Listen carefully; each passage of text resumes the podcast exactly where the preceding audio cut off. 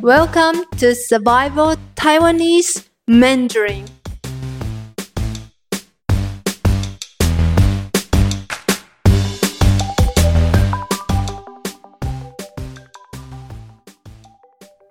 Hello everyone，大家好，我是你们的中文老师慧明。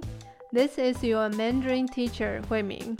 In today's lesson, we'll introduce some phrases that you will hear in the convenience stores and uh, some business places in Taiwan, which is 欢迎光临,欢迎光临.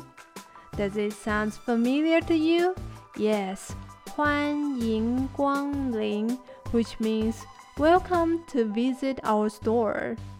You know, when the clerk at a convenience store counter saying 欢迎光临 at a lightning speed, it may sound like good morning. Let's try again. 欢迎光临,欢迎光临,欢迎光临,欢迎光临. And when they say it very fast, so it sounds like good morning. Some of my students told me that they thought the clerk was saying good morning, but actually not. They are saying 欢迎光临 at a faster speed, so that sounds like 欢迎光临,欢迎光临.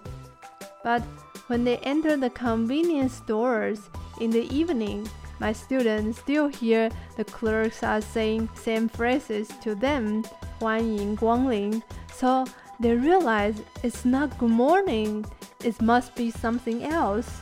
Yes, it is 欢迎光临, which means welcome to our store. This phrase is only used in the places of business. So, if you have guests visiting your house or your places, you can just say the first two words, 欢迎, and you can repeat it. 欢迎,欢迎. Okay, let's break it down by syllables. 欢迎光临,欢,喝湾,欢,迎, 一嗯迎，光歌汪光，临了银临，altogether will be 欢迎光临，欢迎光临。The first two words means welcome. The last two words 光临 means to visit our shop. When the customers are leaving the store, finish shopping, the clerk will very politely saying 谢谢光临, which means thank you for visiting our shop. The phrase 谢谢 is thank you. Okay, 谢谢 thank you. 光临 is to visit our shop. 光临 So when you enter the store, they say 欢迎光临 Welcome to the shop. And when you leave the store, you will hear 谢谢光临 Thank you for visiting our shop. 谢谢光临 So how do you respond when people are saying 欢迎光临 to welcome you? Well, you can just look at them and nod your head to acknowledge their politeness. Or even better, you can give them a smile. It's sad that for people who live in Taiwan for a long time, like me, we have taken the greeting for granted, so we just walk by the counter without any response. But if this is your first time visiting the convenience store in Taiwan, please, please give them a warm response. I believe they will be very happy to see that. Okay, for today's culture tip, I want to share the convenience store culture with you. Do you know Taiwan has the second highest intensity of the convenience stores in the world?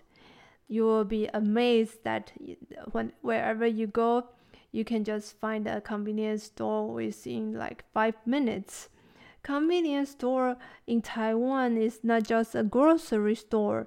It's an amazing place that we cannot live without you know you can pay all kind of bills like water bills electric uh, electric bills all kind of bills and then buy all kind of tickets like train tickets and concert tickets and so on.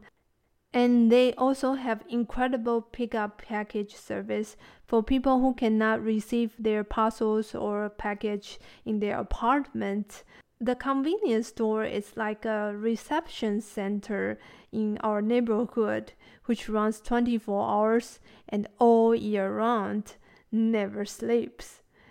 Of course, it's because of the lower cost labor in Taiwan, but still, it's phenomenal. So I strongly suggest you to visit a convenience store in Taiwan. Then you will know exactly what I'm talking about. So, to wrap up today's lesson, let's practice what we have just learned today. I will say the English equivalent of the phrase and you say it aloud in Mandarin. I will wait for a few seconds before I give you the answer. Are you ready for that? 加油加油! Okay, let's do a recap. First one. Welcome to our shop. 欢迎光临，欢迎光临。Okay, the next, number two. Thank you for visiting our shop. Can you say it louder? Yes. 谢谢光临，谢谢光临。Okay, the next one, number three. When someone visit your house or your places, what will you say to them? I cannot hear you. Louder, please. Yes. 欢迎 欢迎 and you can repeat it twice. So I say 欢迎欢迎 Alright, that's gonna do it for today. See you next time, which in Mandarin is 下次见，下次见，bye. If you are looking for more lessons like this, please Google Conquer Language in Hsinchu and sign up for your face-to-face or online child lessons.